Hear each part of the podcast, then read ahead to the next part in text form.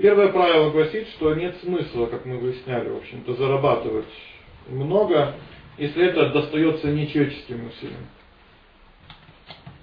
То есть современный человек думает, что сейчас он немного поумирав на работе, потом будет жить как человек все свое оставшееся время. В действительности после такой нечеловеческой работы он просто перестает быть человеком как таковым что перестает быть таким человеком, то есть полностью себя убивает на этой деятельности. Поэтому он начинает тратить деньги уже не как человек. Он начинает тратить деньги как животное. То есть он лишается человеческих качеств на такой работе, начинает тратить деньги как животное, просто просаживает их на, так сказать, первое, что попало, первое, что к нему придет в голову, забыв обо всех своих обещаниях, о заботе, о дружбе, о любви, просто забыв обо всем.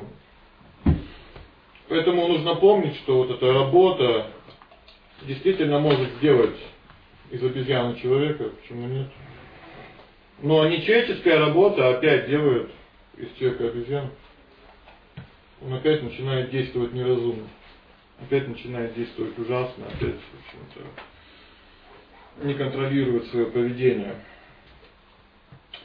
А второе правило гласит, что нет смысла зарабатывать много денег, если эта деятельность не благочестивая и позорная. Если есть какие-то такие, в общем-то,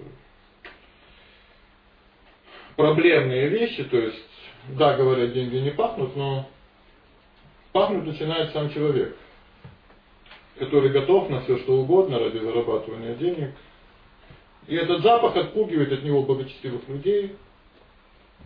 И он остается в компании таких же дурно пахнущих товарищей, которые готовы душу собственную заложить за какие-нибудь 30 серебряников. И скрыть этот запах нашего сознания не получится никакими деньгами. Поэтому нам просто придется оказаться, так сказать, в аду еще при нашей жизни находиться в окружении негативно настроенных людей, это есть так на земле. Поэтому в трактате говорится, что греховно накопленное богатство остается с человеком все равно не больше 10 лет, на 11 точно уничтожается. Ничего не остается. И третье правило гласит, что нет смысла зарабатывать много денег, если это связано с уничтожением врагов тоже не имеет смысла. Это уже и не работа вовсе объясняется, а такое открытые военные действия. Открытые военные действия. На войне можно сражаться там за родину, за принципы, за идею. Но просто зарабатывать деньги это уже не работа, а позорное преступление наемника. Поэтому если вы увидели, что ради денег вы вынуждены морально или другим способом уничтожать людей, если появляется враг, которого нужно уничтожить, или то, что люди вокруг вас один за одним превращаются во врагов, знайте, что вас втянули в войну. И теперь вы тоже будете нести всю ответственность за насилие по всей строгости закона. И, скорее всего, вас тоже убьют при первой удобной возможности. Потому что жизнь наемника не стоит ни копейки. И платят ему, как правило, поддельными купюрами. Ничего не получается. И четвертое правило гласит, что нет никакого смысла зарабатывать много денег, если в результате это приводит к гордости своим богатством. Если в результате появляется гордость. То есть гордость это, как мы знаем, причина всех проблем человека. Гордость это моральное самоубийство, так какой же смысл так тяжело зарабатывать деньги на собственную смерть? Если гордость это смерть, какой смысл? Это все равно, что заказать себе бриллиантовую пулю и очень гордым покончить жизнь самоубийством. То есть гордый богатством человек теряет все. Теряет все. На первой стадии гордости его ненавидят знакомые. На второй стадии гордости его ненавидят друзья, на третьей стадии гордости его ненавидят даже любимые, то есть все ненавидят. И когда гордому человеку становится плохо, всем вокруг становится хорошо. Так зачем же самому, в общем-то, зарабатывать деньги на то, что потом приводит к потере всего? Какой в этом смысл? Человек заработал все, он так как он стал гордым, он потерял все в результате. Какой в этом смысл? Стал врагом для всех. Смысла абсолютно никакого нет. Шестое правило гласит, что нет смысла зарабатывать много денег с надеждой потратить их только на себя самого. Нет смысла. Говорится, что если богатство достигается, в общем-то, человеку эгоистичному, да, то самые большие страдания он испытывает тогда, когда у него просят деньги на какую-то помощь. Начинает испытывать страдания, ему больно, а он не знает, как отказать, мучается. То есть, а, такой человек даже во сне боится, что у него кто-то попросит пожертвования. Ему даже во сне страшно, что кто-то придет и попросит чего-нибудь. Какие-нибудь родственники придут или соседи. То есть он ненавидит людей, которые к нему просятся навстречу, что-то пытаются него узнать, он боится, он каждого подозревает в том, что сейчас у него начнут просить какой-то поддержки. Такой человек просто сходит с ума и начинает презирать всех окружающих, думая, что всем от него надо только одного, немного халявных денег, еще чего-то. И такая скупость а, постепенно приводит к тому, что благочестие человека уменьшается. Он опять становится бедным. Неблагочестивый человек опять становится бедным. Это говорится о, в общем-то, о секрете процветания так. Тот, кто воспитывает в себе милосердие, преодолевает все трудности и будет получать все богатства на каждом шагу. Воспитывающий милосердие получает богатство и преодолевает все трудности. Поэтому нужно помнить, что богатство увеличивается от милосердия, а значит его отсутствие приводит к бедности. Такая простая связь дается в И седьмое правило гласит, что если человек зарабатывает много денег, чтобы возвыситься над другими, в этом тоже нет никакого смысла. Мудрецы объясняют, что человек становится великим своими делами, а не занимая какое-то возвышенное место. Нет смысла в каком-то возвышенном месте. Можем ли мы, говорится, назвать ворону ястребом только потому, что она села на верхушку холма? Нет, это холм велик, а не ворона. Второе правило гласит, что нет никакого смысла зарабатывать много денег просто ради их накопления. Нет никакого смысла. Веда говорится, что тот, чье знание ограничивается только чтением книг, и тот, чьим богатством обладают другие, во времена нужды, если понадобится, не сможет использовать ни свое знание, ни свое богатство. Ни то, ни другое. То есть, если оно ограничено, не сможет им воспользоваться, поэтому так часто современные люди попадают в какие-то финансовые кризисы, какие-то сложные ситуации, они доверяют свои богатства другим, думая, что им это поможет в трудный момент. Но в трудный момент им никто эти богатства просто не возвращает, так как он на то и трудный момент, чтобы проверить наш разум. Поэтому объясняется, нужно не просто уметь зарабатывать деньги, а нужно их еще так хранить, чтобы они не теряли свои ценности даже в трудные времена. А иначе это мудростью не является. И девятое правило гласит, что нет смысла зарабатывать много денег, если работа не несет в себе реального практического мастерства. Общем-то говорится, что в работе настоящая ценность это не зарплата, а мастерство, которое оттачивается годами мастерство, которое оттачивается годами. Поэтому если деньги приходят, но мастерство не увеличивается, или даже вообще отсутствует, то такой человек считается по определению бедным, сколько бы он ни зарабатывал. И от этой бедности его отделяют считанные дни, а то и часы. Именно такого человека, в принципе, называют обманщиком. Это в принципе обманщик, так как он достает деньги не мастерством, а своей хитростью, своей изворотливостью. И даже если человек имеет какую-то квалификацию, но не старается ее улучшить, он просто еще более хитрый обманщик, и не более того. Просто еще более хитрый обманщик. Вот и все. И в то же время, десятое правило уже гласит, что не стоит надеяться получить богатство легким путем. Да, наши планы могут быть труднодостижимыми, но если человек не боится трудностей, то даже самые высокие мечты могут осуществиться, объясняется, а с помощью топасии. С помощью готовности принять на себя аскезу, трудность. А с помощью готовности терпеть. Даже труднодостижимые планы, даже очень высокие планы могут быть достигнуты с помощью этого качества. Веда говорится, что хотя океан источник всех драгоценностей является отцом раковины, а сестрой раковины является богиня удачи, Лакшми. Все же раковина вынуждена ходить от двери к двери, прося подаяния. Потому что она находится в руках у паломника, и с помощью раковины просит подаяния. Пожертвуем. Поэтому в каком бы положении мы ни находились, какими бы у нас ни были там влиятельные знакомые, какой бы ценной квалификации, опять-таки, мы бы не обладали, это не значит, что теперь мы имеем право получать процветание легким способом. Нет. Необходимо помнить, что как капля за каплей наполняет кувшин до краев, так и знание, объясняется, знание, мужество и богатство постепенно приходят к терпеливому человеку.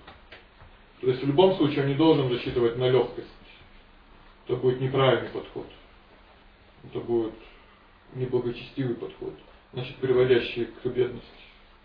Поэтому нужно об этом помнить. А одиннадцатое правило гласит, что богатство приносит пользу только тому, кто достойно ведет себя в его отсутствии. Вот тогда-то говорится, что хотя сандал может быть разломан, разломан на куски, он и продается кусками, но он не теряет своего запаха. Слон с возрастом не теряет своей резвости, говорится. Сахарный тростник не перестает быть сладким, даже после отжима. Так и достойный человек не теряет своих качеств, несмотря на, несмотря на то, как сильно мучает его бедность. Буквально так. Достойный человек не теряет своих качеств, несмотря на все эти мучения.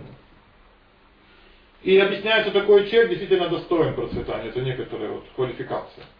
Достоин процветания. Он доказал это своим поведением. Так муж доказывает, что он достоин семейного счастья, если остается верен своей жене в ее отсутствии. Так и человек доказывает, что он достоин процветания, если он остается, в общем-то, а, благочестивым, порядочным во время отсутствия, во время бедности.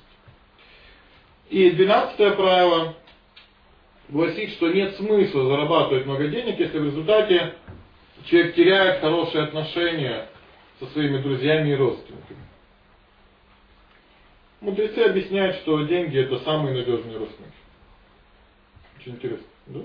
Деньги самые надежные родственники. Почему? Так как даже уйдя, они все равно через некоторое время возвращаются обратно. А вот все другие родственники могут уйти навсегда и больше не возвращаться. Поэтому как бы мы ни ценили наше богатство, о сохранении родных и близких нужно заботиться больше, чем о сохранении своего богатства. Потому что богатство все равно вернется. А родственники нет. Вот в трактатах говорится, что и отношения, и деньги сохраняются, если их не запугивать своим ужасным внешним видом, своими ужасными словами и своей ужасной ленью. И те, и другие не уйдут. Такого человека, говорится, любят и родственники, и богиня процветания, Лакшми, все его любят. Кроме того, есть знаменитый закон кармы, который гласит, что оскорбляя родственников, мы теряем свою жизнь. А, богатство теряется, если человек оскорбляет окружающих. все теряется оскорблением руководителей, и семья разрушается оскорблением мудрецов. Поэтому нет смысла вообще, в общем-то, вести себя неблагочестиво и одновременно а надеяться на какое-то развитие. Все просто разрушается. Все просто разрушается, ничего не остается. Тринадцатое правило говорит о том, что без ясного и разумного планирования богатство тоже не приносит никакой пользы. Говорится, что нет ничего губительнее хаотичного мышления. Хаос. Нет ничего губительнее хаоса. Хаотичное мышление, хаотичное принятие решений. Это очень губительно. Одно из самых губительных вещей. То есть нет ничего страннее, чем изо всех сил стремиться к процветанию, а потом согибаться под его тяжестью, не зная, что с ним делать. Как правильно поступить. Что теперь? Что теперь после этого? Да, накопленные богатства, говорится, а спасаются их тратой. Накопленные богатства может спасти только их потратив. Как свежая вода приходит взамен стоячей воды, то есть необходимо движение. Но как их потратить, вот в чем вопрос. И трактаты рекомендуют отдавать свое богатство только достойным людям. Очень простое решение дается. Отдавать свое богатство только достойным людям. Это похоже на то, сравнивается, как испаряющаяся из океана вода опять возвращается в океан через дождь. Так и отданные благородным людям деньги всегда возвращаются назад, как будто их и не отдавали. Поэтому они всегда возвращаются. Не уходят, не исчезают. А, четырнадцатое правило гласит, что надо правильно желать богатства. Необходимо правильно его желать, иначе оно принесет только одно горе. Говорится, что люди низшего класса желают просто богатства. Люди среднего класса желают и богатства, и уважения. И только самые разумные понимают, что уважение является истинным богатством. Поэтому человеку рекомендуется всегда тщательно хранить не только накопления, не только редкие лекарства, но и уважение к себе. Также, говорится, нужно хранить слава духовного учителя и благословение святых. Самые ценные вещи. Необходимо хранить. Мудрецы говорят, что без этих ценностей жизнь в этом мире просто невозможна. Жизнь просто невозможной становится. Если вот эти основные ценности не хранятся, без уважения, без слов духовного учителя, без благословения святых, без накоплений. В общем-то, все разваливается.